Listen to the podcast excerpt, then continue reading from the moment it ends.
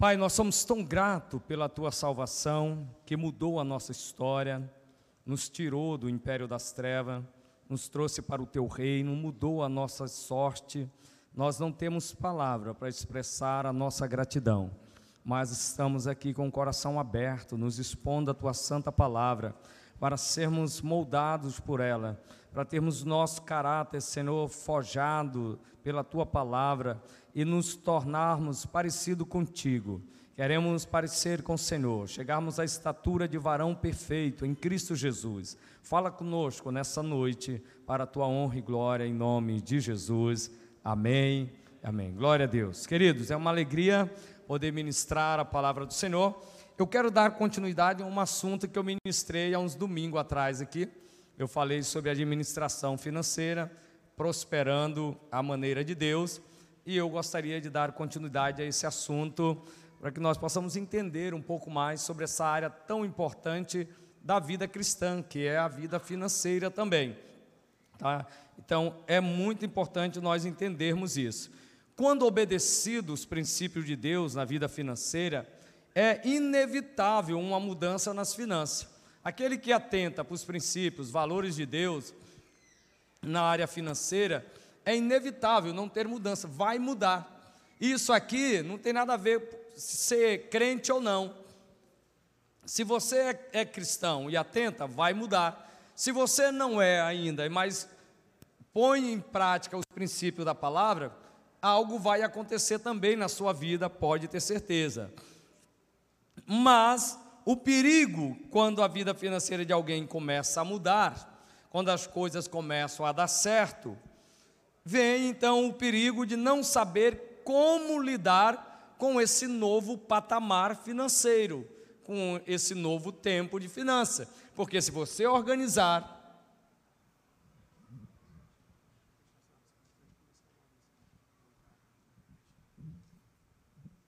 Eu não sei quem estacionou um carro na frente do comercial azul aqui do Maurício.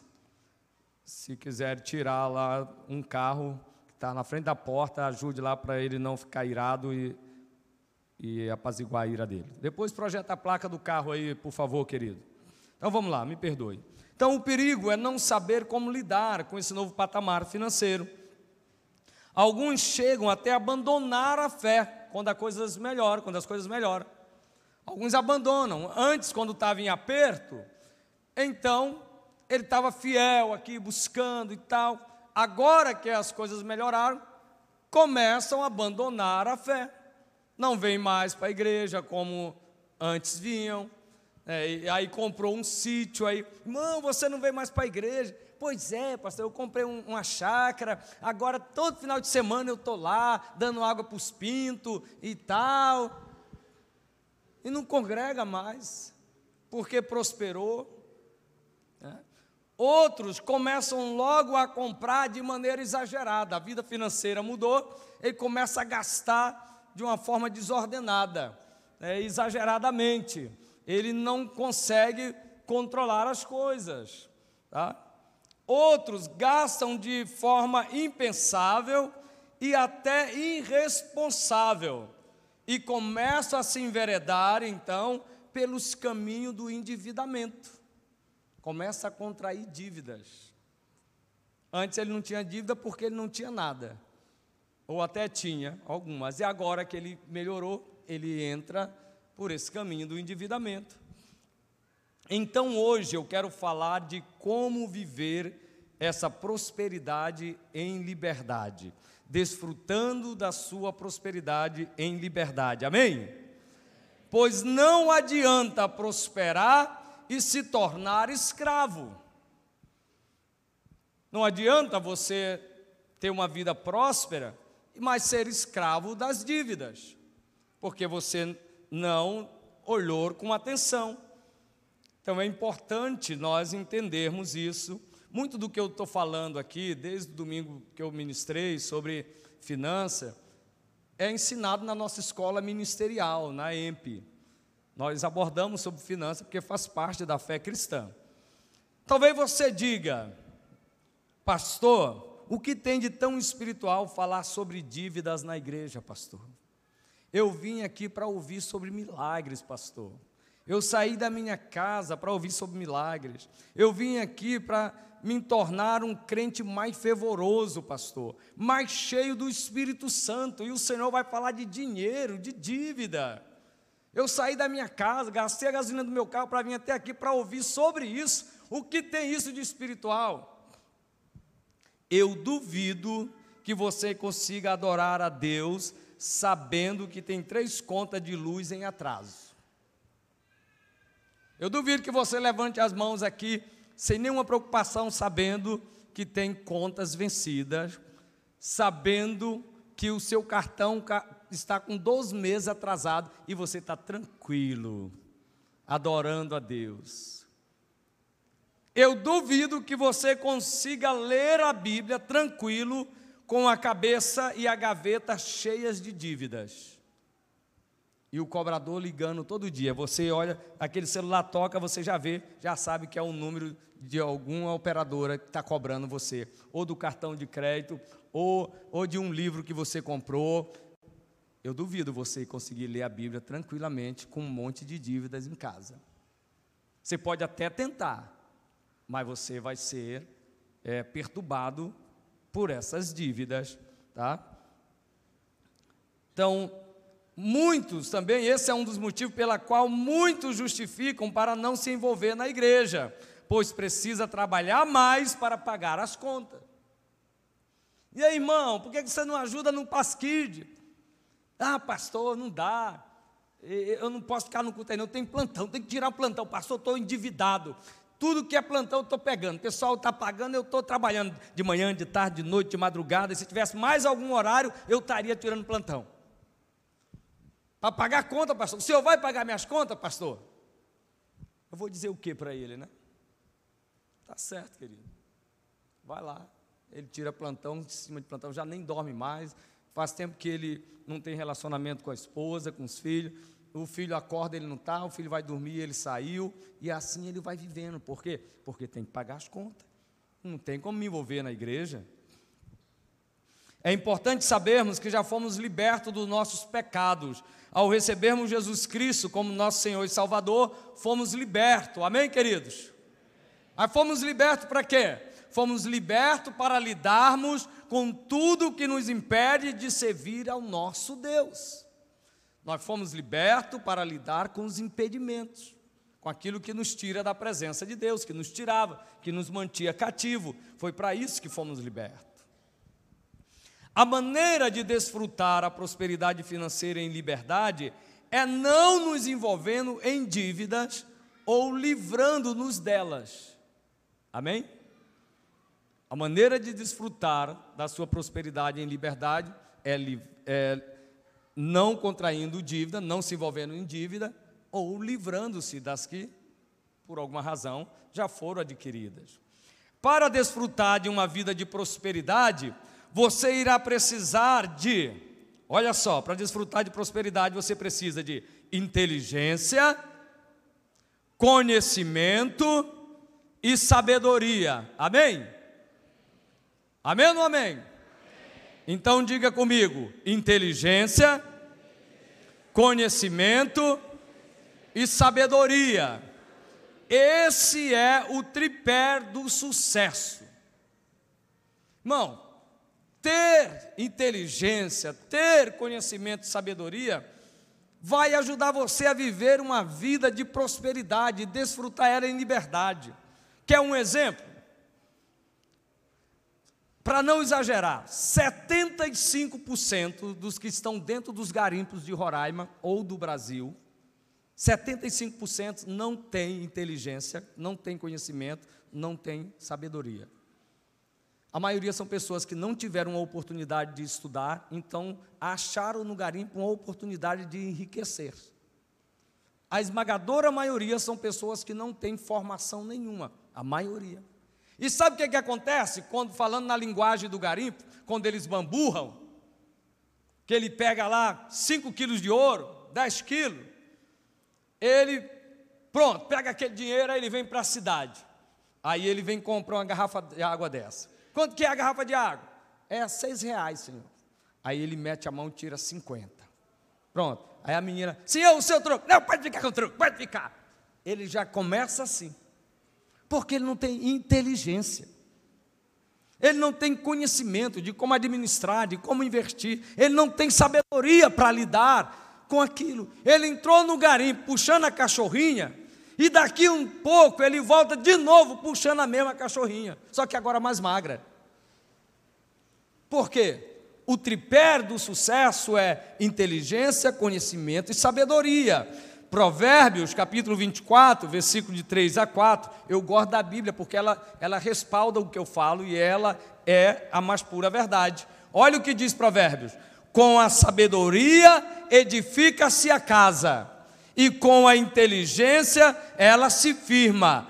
Pelo conhecimento se encherão as câmeras de toda sorte de bem preciosos e deleitáveis.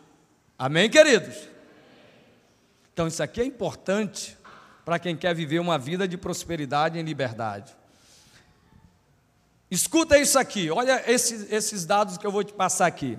No início do ano de 2016, um levantamento foi feito, é, foi um, um levantamento feito mostrou que o número de brasileiros inadimplentes, eu atualizei esses dados agora, isso aqui, atualmente, o número de brasileiros inadimplentes é 66,6 milhões. Pessoas negativadas, que estão com nome no Serasa. Esses são dados do Serasa. Tem gente que quando ouve Serasa até treme. Pastor, não fala isso. Porque o que tem de gente com nome no Serasa? Olha só, o total de dívidas desses inadimplentes chega a 255 bilhões.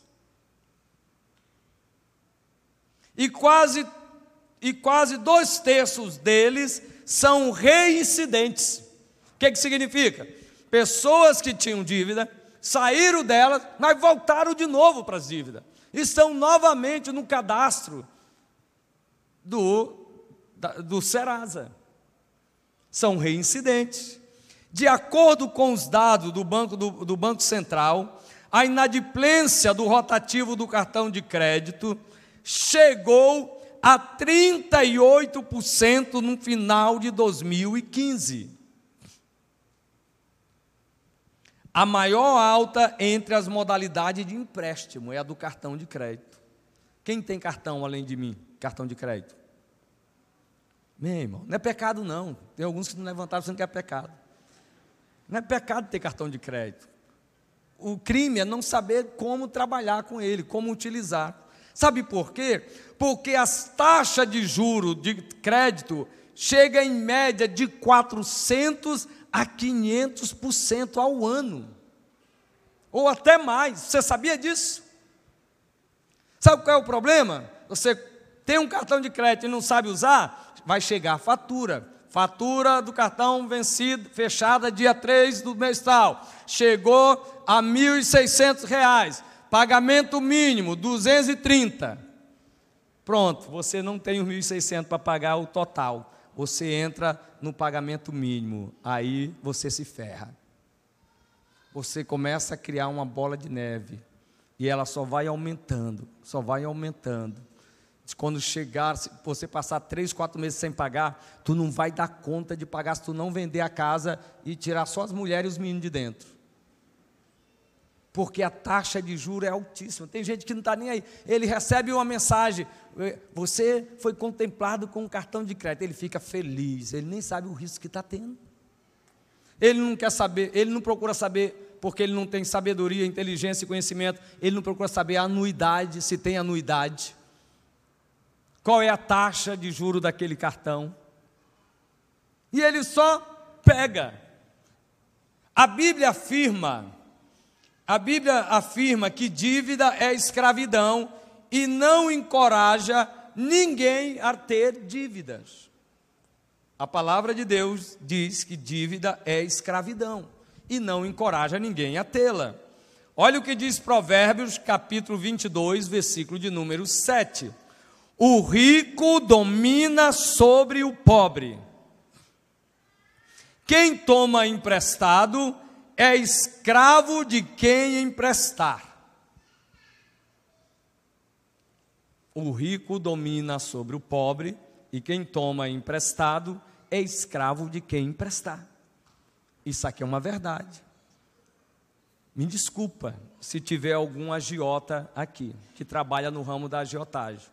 Ainda vai ter um apelo no final, você pode se converter depois. Queridos, mas eu vou alertar você: não pegue dinheiro de agiotagem. Em nome de Jesus, não faça isso. Eu estava aconselhando uma pessoa que entrou nessa onda de agiotagem, o negócio apertou, ela correu para o agiota, ela pegou o empréstimo com um, aí já não estava conseguindo pagar aquele, pegou com o segundo para pagar o primeiro, já não estava conseguindo pagar o segundo, pegou com um terceiro para pagar o segundo. Resumindo, ela estava devendo três agiotas. Ela estava devendo, estar devendo, não é que ela estava, ela estar devendo. 40 mil reais. Sabe quanto era por dia o juro? Dois mil reais por dia.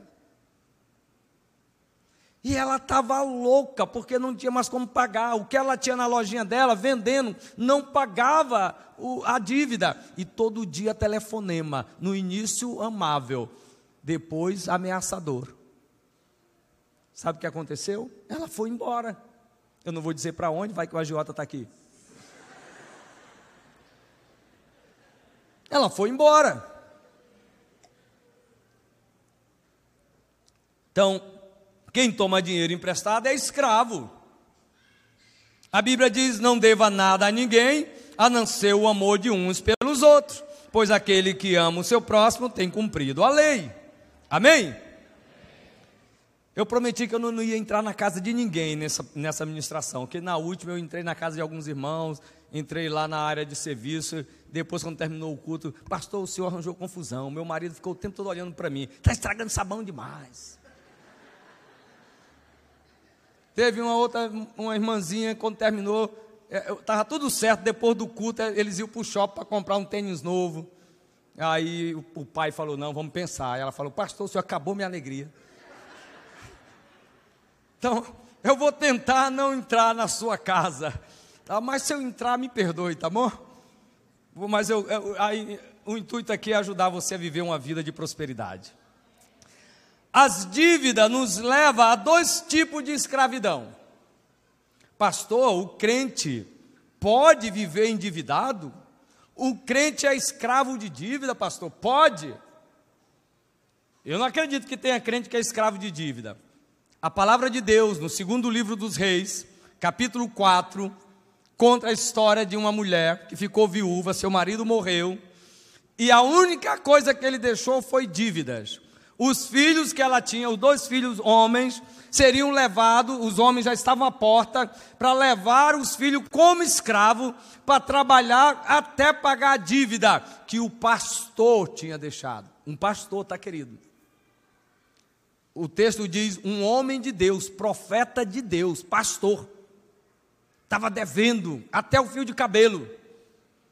Se não fosse o profeta Eliseu entrar na história, multiplicar o azeite, porque o texto diz que então o profeta fez um milagre, ela pegou as vasilhas, multiplicou o azeite, quando acabou, ele perguntou: tem mais? Tem não. Então pega, vai, come tu e tua família, e o que sobrar, venda e pague as dívidas. Porque foi o que o marido dela tinha deixado, pastor endividados. O que tem de pastor endividados? Tem gente que quando o cara vai lá fazer, vai fazer um crediário, crediário, seu endereço tal, é, telefone tal, sua profissão, até ele fica com vergonha de dizer, pastor, pastor, tá, tá bom. Aí vai lá, Senhor, seu cadastro não foi aprovado. Sabe por quê? Porque já tiveram experiência de pastores que não pagavam e não pagam. Tem gente que não aluga prédio para a igreja, porque saíram e não pagaram o aluguel. Por falta de não saber como lidar com isso? Graças a Deus, nós estamos aqui há 16 anos, se não me falha a memória, aqui nessa, nesse prédio. para a honra e glória do nosso Senhor Jesus Cristo. E pelo o temor que a nossa liderança tem e lida com finanças com seriedade, nós nunca atrasamos um mês sequer de aluguel nesses 16 anos. Pode aplaudir, a honra é para ele. Na pandemia, nós ligamos para o dono, na possibilidade de ver se ele poderia é, ter, ter, misericórdia, porque poderia o negócio não andar bem, de a gente ficar sem pagar. Ele falou: não tem como, vocês são muito legais, mas eu preciso desse dinheiro. O que eu posso fazer é o seguinte: ele deu lá a sugestão. Aí, tudo bem, para a honra e glória do Senhor, na pandemia nós não atrasamos um dia sequer, pagamos integral. Por causa dessa igreja aqui, ó, generosa, próspera. Amém? Quais são, a, quais são as o tipo de escravidão que a dívida traz? Primeiro, escravidão física. Se alguém não pagasse sua dívida, era considerado desonesto e tratado como um ladrão, um criminoso e lançado no cárcere. Mateus capítulo 5, versículo de número 25 a 26. Entra em acordo sem demora com teu adversário, enquanto estás com ele a caminho, para que o adversário não te entregue ao juiz, o juiz ao oficial de justiça e seja recolhido à prisão. Em verdade te digo que não sairás dali enquanto não pagares o último centavo. Eu acredito que hoje não faz mais isso. Faz, doutora? Não faz mais. Mas a justiça pode entrar e tirar o bem se o cidadão não pagar? Pode. É constrangedor. Alguém entrar lá, estamos levando sua geladeira, porque o senhor não pagou cinco parcelas dela, que já está atrasado. Justiça mandou recolher. Eu já trabalhei como cobrador, queridos, muitos anos. Eu fui cobrar uma vez um cidadão, eu fiquei, eu fiquei, esse cara é doido. Ele comprou um som, naquele tempo microsystem. Ele comprou um microsystem da Sony. E eu fui cobrar. Quando eu vi a casa dele, a casa não, o barraco dele, eu falei: se ele tivesse vendido o som, ele estava de construir uma casa. Como é que ele compra o som? Não tem nem onde morar. Aí tiveram que recolher. Escravidão física. A pessoa era presa antigamente, era levado como escravo. Hoje não. O outro tipo de escravidão é a escravidão mental ou emocional. Hoje em dia, a escravidão que a dívida traz é mais mental do que física. Pode abrir porta para atuação demoníaca em sua vida. Mateus capítulo 18 retrata isso. Daquele homem que não pagou a sua dívida, foi entregue aos atormentadores. Você já ouviu o caso de alguém que tirou a própria vida porque estava endividado? Se enforcou, deu um tiro na cabeça, porque era dívida demais, muitos cobradores pressionando, agiota, loja, empréstimo que ele tinha, não aguentou, pum. Por quê? Tinha dívida demais. Uma escravidão mental, emocional, não suportou a pressão, tirou a própria vida. Qual é uma definição de dívida? Definição simples de dívida, para você entender a incapacidade de cumprir suas obrigações. A definição simples de dívida é a incapacidade de cumprir suas obrigações. Talvez você diga, pastor, todo mundo tem dívida. Você vai entender o que é dívida e o que é compromisso. Você pode ter, assim como eu, você pode ter carneiro de um, de um bem que você adquiriu, é um compromisso. Quando que se torna dívida? Vou já falar para você. A dívida pode arruinar sua vida espiritual, porque você não vai ter cabeça para ler, para orar. Você vai perder seu testemunho, pode arruinar seu testemunho de crente, que você não vai ter condição de pagar, e se não for lá justificar, vão falar: olha, crente enrolado, eh, não empresta para esse crente, não. Tem, tem pessoas que, que diz, graças a Deus, se aqui na Igreja da Paz tem quatro portas. Porque se o, o, a pessoa que eu tiver devendo entrar por aquela, eu saio pela direita. É, ainda bem, porque senão eu vou me encontrar com ele, ele vai me cobrar. Tem gente que está devendo para tantas pessoas que aí, quantos convidados nós temos aqui? Aí levantaram a mão, ele olhou para trás, ele viu um convidado, era o que ele está devendo. Meu Deus, ele está aqui. Senhor, não deixe ele converter nessa igreja. Porque ele toma emprestado de todo mundo e não paga. O testemunho fica ruim. A dívida pode afetar a sua vida familiar. Sabia disso? Casamentos acabaram por causa das dívidas. Não tinha como manter a família e era discussão.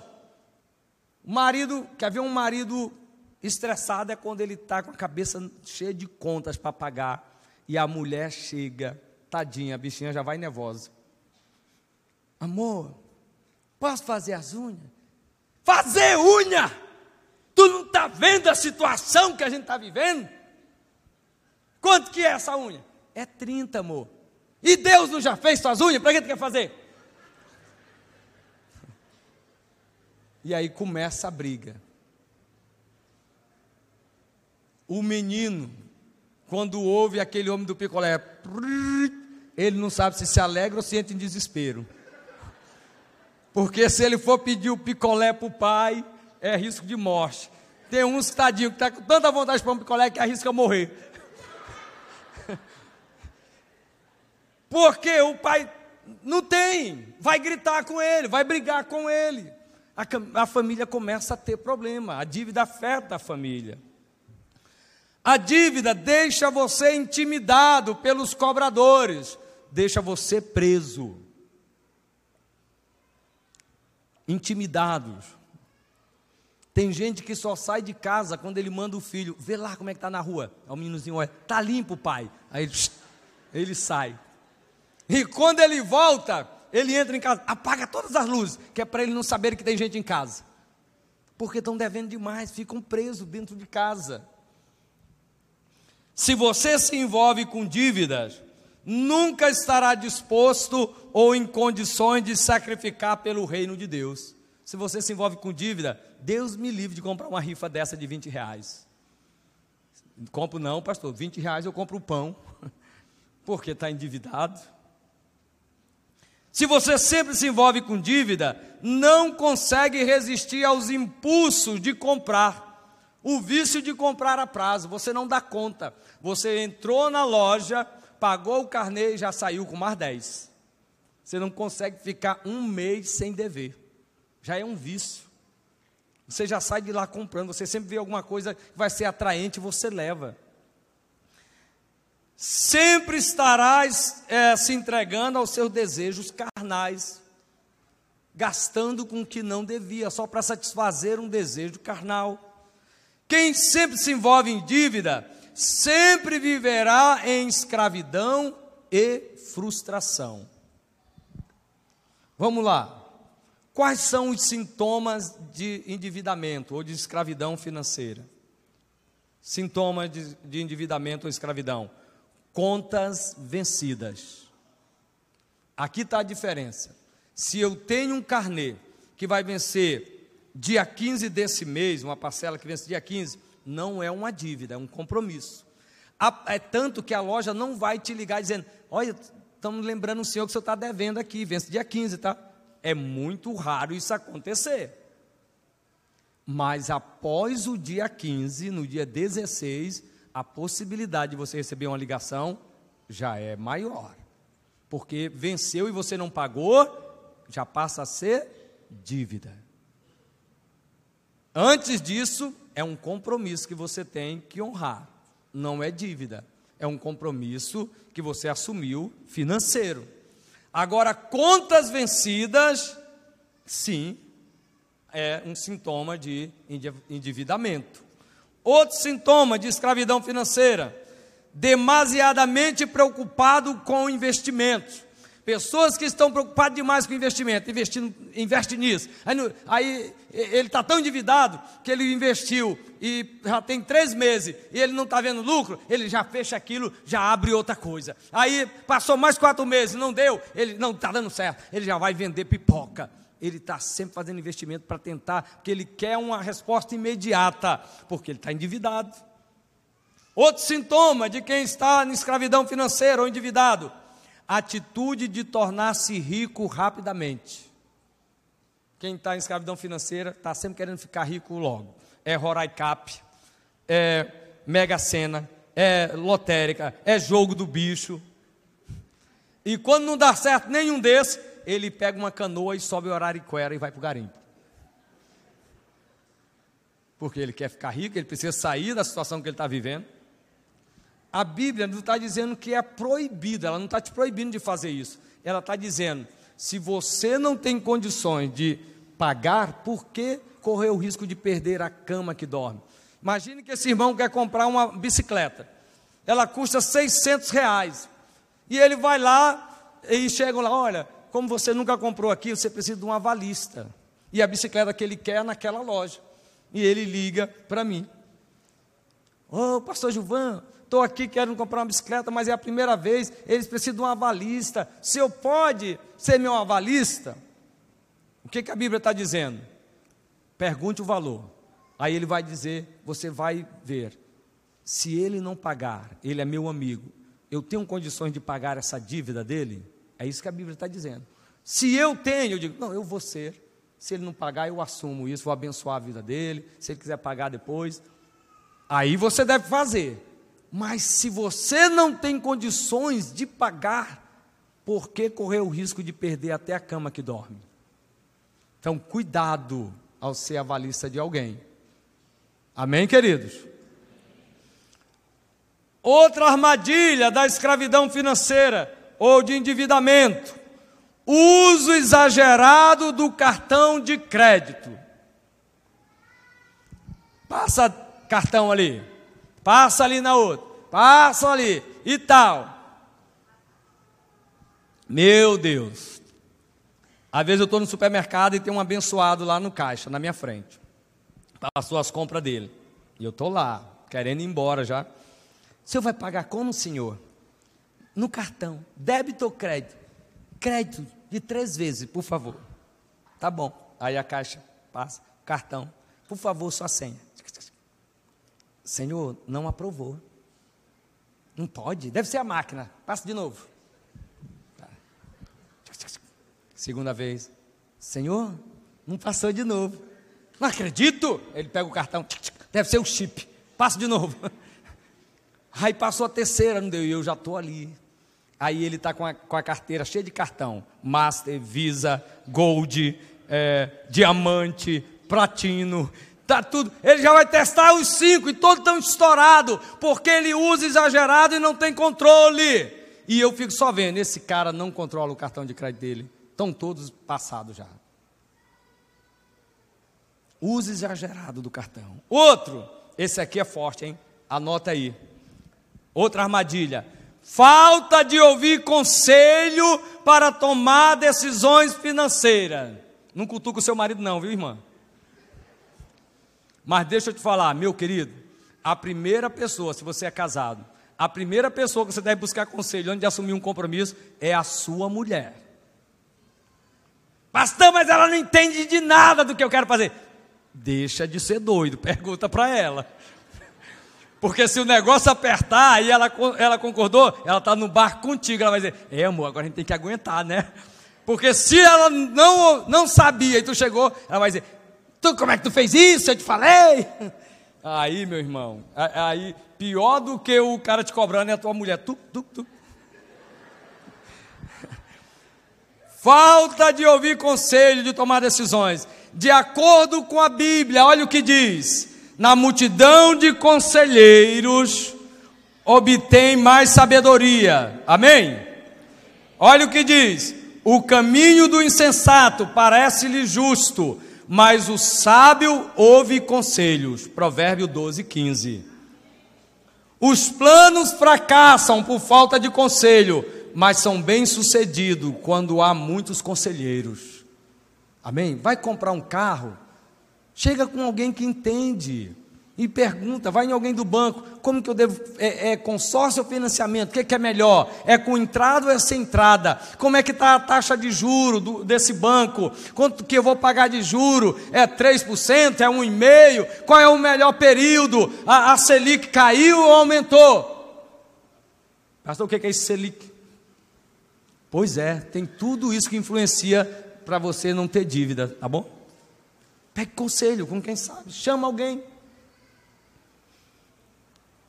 Outro, outra armadilha. falta de planejamento financeiro. As pessoas não fazem um planejamento. Você terá de agir para mudar a situação, tomando a decisão de dar um basta na vida de escravidão financeira. De que maneira? Reúna todos os envolvidos e explique que será um período de corte e muito sacrifício, mas não vai ser para sempre. Reúna a família, que está todo mundo no pacote, e diz: Ó, o negócio está apertado aqui em casa, tem muitas dívidas, a gente precisa resolver isso, então nós vamos ajustar as coisas. Vai ser um período de sacrifício.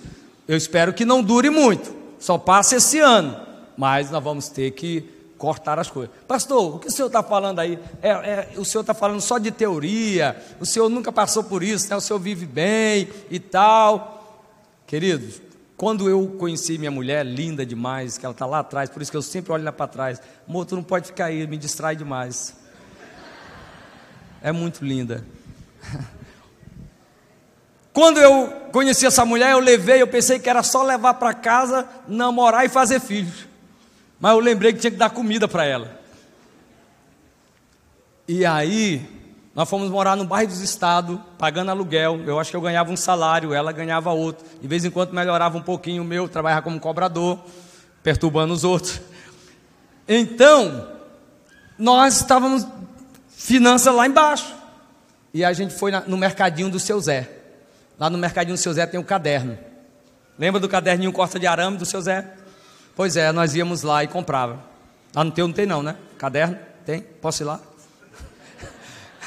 Caderninho. Aí pega lá, compra a nota.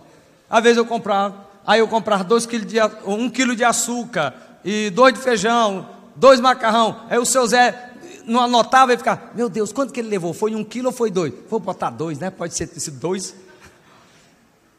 Aí eu chegava lá e pagava no final do mês. Só que eu já pagava e já deixava outra anotação do mês seguinte. E eu vi que o negócio estava ficando sério. Aí eu tive que reunir com a família, com a esposa e falou: Nós vamos precisar sair disso. Aí eu vou dizer como. Vamos lá. A primeira etapa para sanar as dívidas é cortar radicalmente os gastos e poupar. Amém, querido? Amém? O primeiro passo é todos se conscientizarem de que será um gasto, que será apenas gasto, gasto somente com coisas básicas, extremamente necessárias. Nós só vamos gastar com o que é básico e extremamente necessário. Um corte radical em todo o seu orçamento dará a ideia de quanto recurso será obtido para quitar as dívidas tem que sobrar recurso para pagar as dívidas. Então aguenta aí as sugestões de corte. Por favor, me perdoe se eu falar com você. Evite qualquer compra que não seja básica para sobreviver. No meu caso, eu falei, nós vamos, amor, durante um bom tempo nós vamos comer só macarrão e pachá. Você sabe o que é pachá? É ovo. É assim na frigideira. Pá, tchá. Passou um tempão comendo pachá. Mas saímos do seu Zé. Então, evite qualquer compra que não seja básica para sobreviver. Tipo, roupas novas. Nem pensar. Não vamos comprar roupas novas por um bom tempo. Agu... Pastor, e se rasgar? É moda, irmão. Olha o irmão aqui. Eu não sei se é de velho ou se é moda, mas está rasgada. Se rasgar, vem aqui. Pessoal não vai nem saber. o irmão tá, tá podendo comprar uma calça dessa rasgada, ó. É, você dizer. Eu fui comprar uma bermuda para Samuel esse dia, o bichinho sofreu para achar uma inteira, todas eram rasgadas. E era caro as rasgadas. Então, roupa nova, nem pensar por um bom tempo. Joias, de maneira nenhuma. O pessoal da, da Romanel, não passe lá não, tá? É, acessórios, de maneira nenhuma. Presentes, convidou você para o aniversário. Manda mensagem, querido. Se você aceitar a minha presença sem presente, eu vou. E se eu puder levar a mulher e as crianças, melhor ainda. Presente por enquanto, não. Tá bom? Canais por assinatura? De maneira nenhuma. Evite o máximo salão de beleza. Amém, irmã? Entre em acordo com seu marido, uma vez por ano, quem sabe? Pastor, quando eu falei isso, tinha uma irmã, dona de salão aqui. Isso não, pastor, pelo amor de Deus. Uma vez, lave com sabão de coco, é bom e faz bem. Esmalte, fazer unha. Esmalte não compra escala, compra aquele mais baratinho. Tá? Vai fazer unha. E acetona? Vai lá no carro do marido uma gota de gasolina e remove o esmalte. Não gaste com acetona. O básico da alimentação. Vamos comer o básico da alimentação. Qual é o básico? Arroz de 3,49, feijão de 12, ovo de 22, carne só de aves, verduras e fruta. Fruta, pastor? É, da época. Manga, caju, goiaba. tá bom? Tava pensando que era pêssego, kiwi, né? Maçã, não. É uva da, é, é frutas da época, tá bom? Nada de restaurantes e nada de fast food. Ok? Aí a gente começa a ajustar. Reduza os gastos de transporte. Em vez de ir de carro na padaria, vai de bike ou caminhando, fazer um exercício. Vai ajudar. Se possível, troque de carro. Venda e compra um mais econômico por um tempo. É melhor andar dentro de um Fiat Uno do que empurrando uma Triton na rua por falta de diesel. Tá bom? É só por um tempo. Baixe o consumo de energia ao máximo. Tá bom? Desliga. Mantém desligado o máximo. Só acenda quando não tiver quando não tiver enxergando o outro dentro de casa. Mas liga a luz. Interrompa a academia. Você que está malhando aí, então, ó, vamos parar a academia aí. É, é, vamos limpar o quintal, fazer um exercício. Amor, em vez do crossfit, passa um pano aí que vai suar bastante, dá uns pulos e tal. Tá? Coloque os filhos em escola pública, se tiver em escola particular. Ache uma boa escola do Estado por um tempo e matricule, tem boas escolas. E, último, organizar as contas. Pegue todas elas e ponha em ordem de valores e de atraso. Organize. E um conselho nessa organização, para evitar de você pagar o que não devia e deixar para trás o que deveria. Compre aquelas pastazinhas pequenas, aquelas pastas organizadoras, pequenininha, e manda fazer etiqueta. Contas a pagar de água, contas a pagar de energia, contas a pagar de telefone, contas a pagar do carnê, da escola e põe lá. E compre outra quantidade e põe contas pagas de água, contas pagas de energia, você vai pagou, põe na pasta e guarde por um tempo. Você começa a organizar e aí você começa a ver as coisas sair do vermelho. Amém, queridos? E para concluir, a organização das finanças pessoais em toda a sua amplitude exige esforço, mudança de comportamento, dedicação, disciplina e, sobretudo, perseverança para colher os frutos. Amém? Vamos nos colocar de pé, por favor. Aleluia.